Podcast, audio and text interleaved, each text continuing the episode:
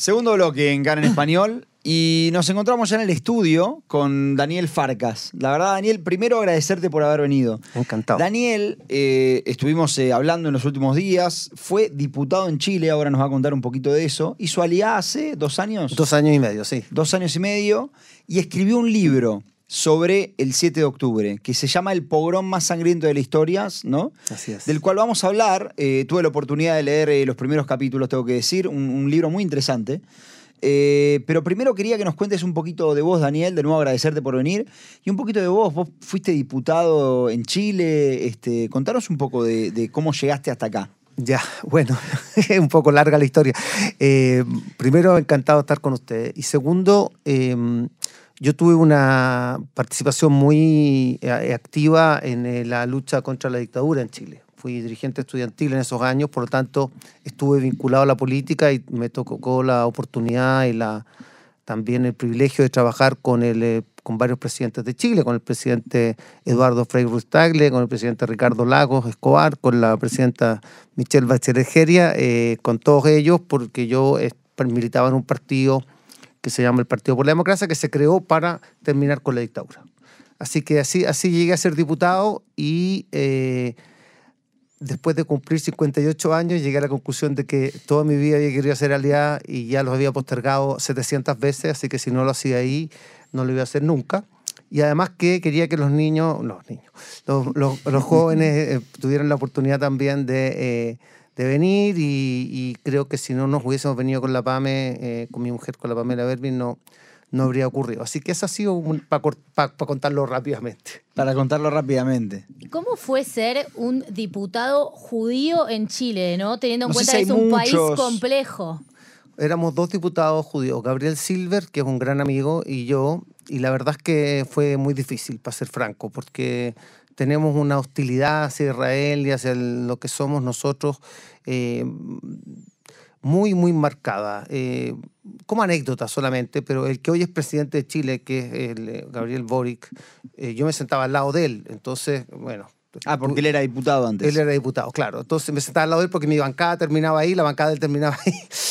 y, y una anécdota que yo, creo que refleja en, en, en, muy bien cuál era su relación con los judíos y con Israel. Para Rosh Hashanah, en el año 2015 2016, la comunidad judía mandó un miel y no sé qué otra cosa de un regalo de Rosh Hashanah en un canastito a todos los diputados. Los que nos apoyan, los que no nos apoyan, todos. Y la respuesta de Boric, eh, don Gabriel, fue primero salgan de los territorios ocupados y después manden regalo o algo así, mezclando todo y haciéndolo. Segunda cosa que a mí me llamó mucho la atención en general, cuando se dan eh, las ciudadanías de gracia en Chile, eh, se votan por unanimidad, porque se votan todas juntas, es decir, no se vota cada una. Bueno, primero pidió votación separada y segundo fue el único diputado que votó en contra de darle esta ciudadanía al rabino Eduardo Maingortín, que es un rabino muy cariñoso y, bueno, todos los reinos que tenemos en Chile, casi todos son argentinos, así que... Lo voy a decir, ustedes habrán escuchado varias veces a Nathan, Maingortín, que está en el programa, es el hijo de, Eduardo, ¿no? Ah, claro, perfecto, perfecto. y bueno, entonces... Eh, eh, yo creo que tenemos un problema muy, muy serio y eh, una de las razones por las cuales también eh, esto es agotador es porque hay muchas amenazas y amenazas a los niños y no se pueden subir un Uber porque son farcas, entonces eh, son sionistas y son obviamente eh, colonialistas y parte del imperio. Entonces al final la vida se hace muy compleja. ¿Amenazas por parte de por parte de grupos que son extremos, en pro-palestinos o de ultra izquierda o en Chile está muy de moda una cosa que en el mundo entero también ha ocurrido, que es la cancelación. Sí. Que básicamente consiste en eliminar al que piensa distinto. Entonces, en un ambiente así, eh, y sobre todo después de lo que tuvimos el 18 de octubre, que fue un levantamiento eh, social donde eh, hubo una, una sensación de, de, impunidad y de riesgo muy grande, eh, independientemente que podía ser justificada gran parte de las cosas que se pedían, eso es obvio. independientemente de los reclamos. De los reclamos, pero, pero bueno, fue muy, fue muy, muy difícil. Y eh, como te decía tú, respondiendo a la pregunta, fue emocionante, fue gratificante, pero fue muy duro, muy, sobre todo muy duro para la familia, porque en realidad esto de ser persona más políticamente expuesta hace que todas las cosas que se quieran hacer en términos comerciales o empresariales sean súper difíciles. Entonces, bajo la lupa todo. Entonces, y la lupa, la lupa, entonces, claro, eh, nadie quiere tener la lupa. ¿Y cómo fue hacer Alía? Hacer Alía ha sido un proceso muy lindo. Nos vinimos primero con, eh, con la PAME a, a Natania, estamos viviendo ahí hace llegamos ahí y ahí nos quedamos. Em, un, un, hijo de ella y una hija mía eh, estudian en, eh, en Herzliya, por tanto viven cada uno con sus amigos. Otra hija de la PAME se viene en, en, eh, a fines de enero y nos va a faltar solo la, la, la, doctora nuestra, que, mía, que, que, que, está haciendo su beca de ginecología y va a ser, va a ser más difícil. Pero, pero la verdad, la verdad, ha sido un proceso muy lindo. Somos voluntarios en la perrera, así que adoptamos una perra, eh, participamos en muchos grupos de apoyo a los, bueno, ahora que hay eh, eh, muchas personas que están viviendo en Natania, ustedes saben que son del norte y del sur, pero están en los hoteles, están llenos. Los evacuados. Entonces participamos también en los grupos de apoyo y la verdad ha sido un proceso muy, muy lindo. La, la, la PAM está estudiando un un curso de administración de, para hacerme al para ser adestradora de perros. Eh, nos ha cambiado mucho la vida y yo estoy eh, participando en una investigación en la Universidad Barilán, que me ha sorprendido porque es una universidad increíble. Eh, gracias al profesor Ehrlich, Michael, que es un mentor importante. Y hago una pequeña, una pequeña clase en también en la Universidad Haifa, así que estoy mucho menos ocupado que antes porque ser diputado, ustedes saben, suena el teléfono 24 horas al día y bueno, la, la, tensión y la adrenalina es muy, muy grande. ¿Seguís teniendo algún tipo de vínculo político con Chile hoy en día? Es que tengo mucho vínculo porque gran parte, primero que nada, la comunidad judía chilena debe ser la que más diputados y senadores per cápita trae a Israel. Lo hacemos hace 20 años y partimos cuando yo fui ¿Por qué es así eso? Porque la única manera de demostrar la, la, la, realidad de Israel, de que no haya parte, de que este es un país maravilloso y que en realidad lo, lo contrario a la, a, la, exclusión, sino que es la diversidad, y para mostrar dónde quedan las cosas, o sea, una anécdota, estábamos con la que hoy es ministra del Interior de Chile, que es una gran amiga mía, que es Carolina Tobá, entonces eh, habían otros diputados y le preguntan a la Carolina, oye, ¿a qué hora tomamos el avión para ir a Ramala? Estábamos en Jerusalén. Entonces, eh, la Carolina sabía, entonces dice, oye, pero, pero oye, si estamos a, a 15 minutos en alto. Entonces, eh, lo digo porque ella sí sabía, los otros no, no los voy a nombrar. Eh, eh, en el fondo eh, hemos hecho un esfuerzo muy importante. Entonces tengo muchos amigos, amigos del, del alma, con los cuales estuve detenido o preso varias veces. Entonces, bueno, tengo una relación con ellos muy cercana. Eh, hay una historia muy interesante atrás también para hablar, pero quiero que hablemos del libro. Sí. Pero se ve, hay una historia ahí muy interesante Para, para, meterse, pero quiero, quiero que nos cuentes un poquito de, bueno, es que decidiste escribir un libro, El pogrom más sangriento de la historia. Así es. ¿Por qué? Primero contanos por qué, por qué decidiste escribirlo, qué es lo que te, generó la necesidad. Justamente la, la, primero que nada quedé absolutamente devastado como casi todos nosotros con lo que pasó.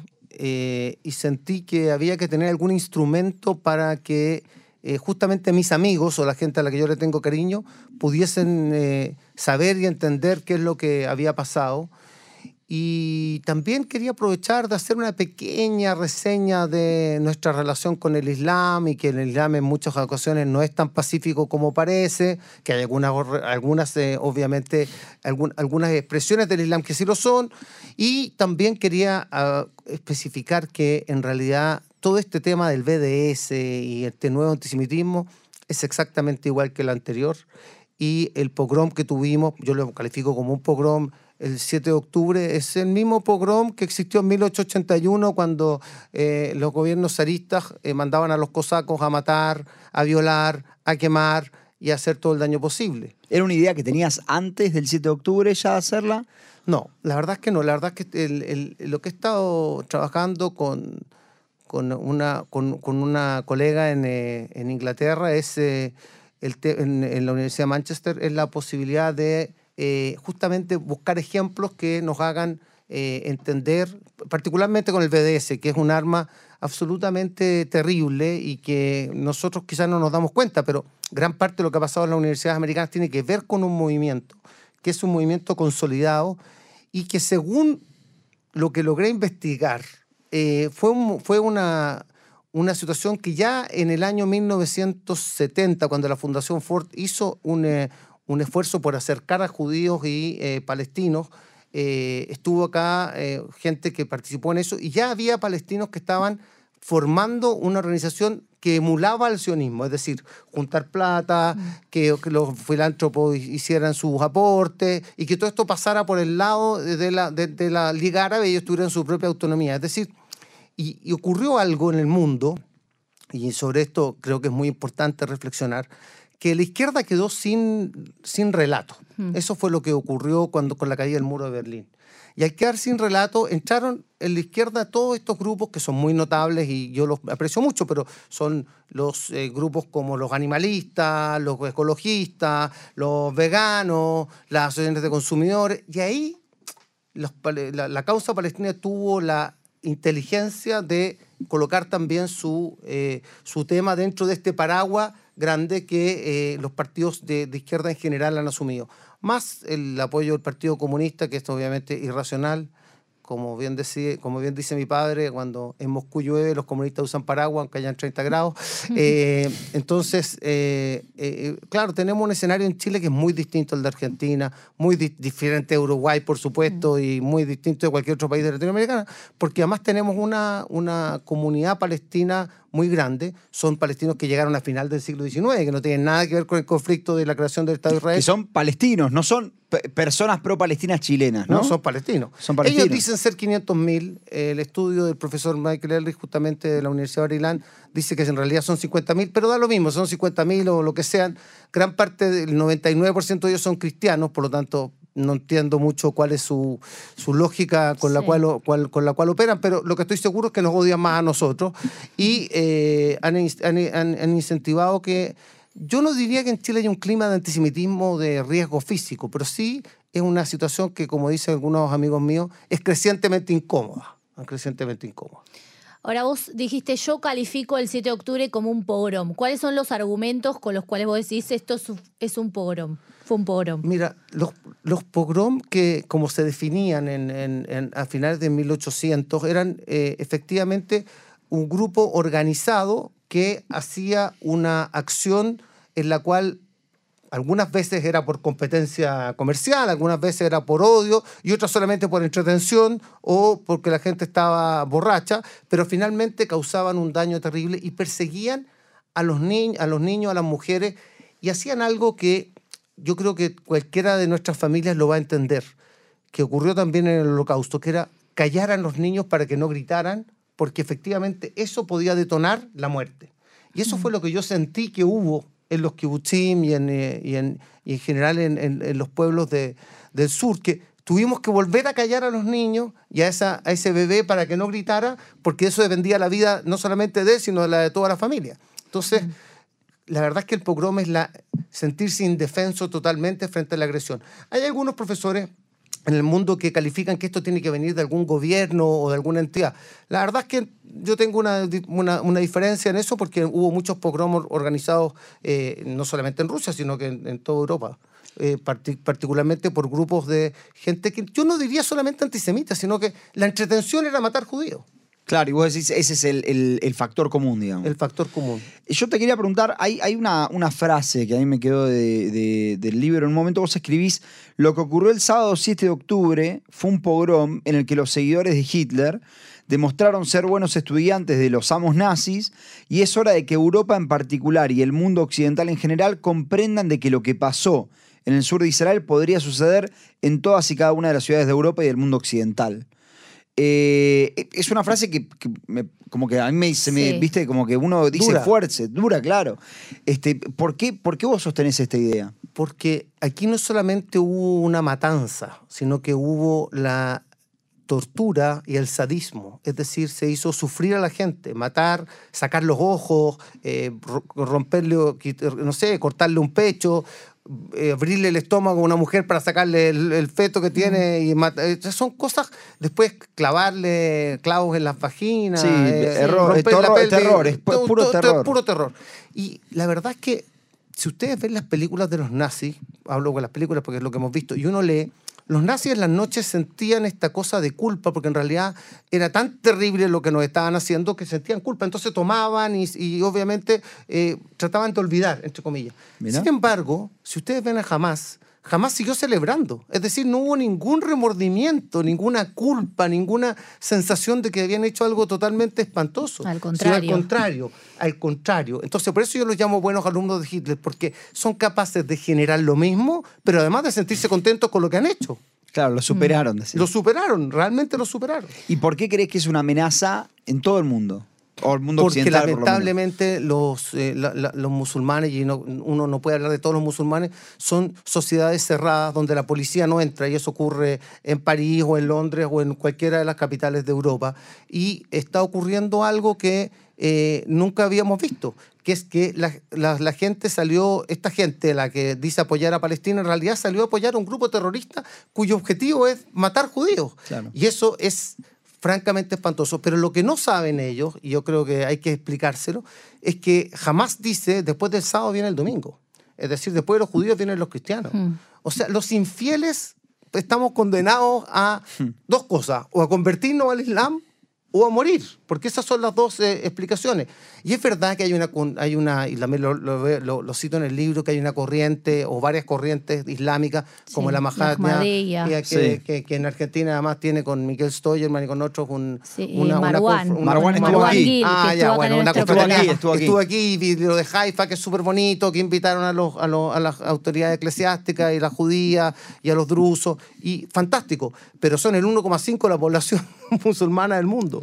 Claro. Mm. Entonces, ¿Vos tuviste la posibilidad de ver el video que del ejército sobre las atrocidades del 7 de octubre? tenía la posibilidad, pero la verdad no lo vi, para ser franco. Mm. Con una delegación de parlamentarios que en, en la Knesset, eh, la última que vino, y ahora a fines de ene- de enero viene otra, y la verdad es que no... No, no, porque con lo que he visto y con lo que sé, ya, ya ves, ya, ya no estoy durmiendo bien. Entonces, Claro, eh, sí. eh, no, No, no, no, no O sea, pude. A todos nos no pasó pude. un poco lo mismo, hay que decirlo, Sí, que sí, nos sí. ofrecieron y, Y no- no quisimos verlo, fue muy quisimos difícil. verlo.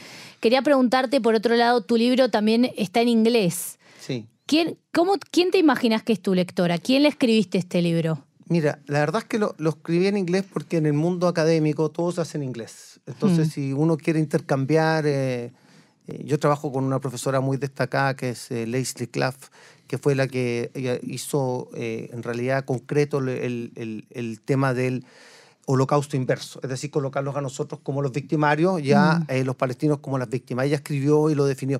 Y eh, me pareció que era interesante o posible que pudiese ser una, una- un, un aporte que ese mundo académico tuviera la oportunidad de leer también lo que ocurrió, porque además está escrito en un idioma muy simple, pero, pero sí muy certero y con frases como la que leíste, que son muy duras, pero son eh, la- las cosas que yo pienso y me pareció que era, que, que era un aporte.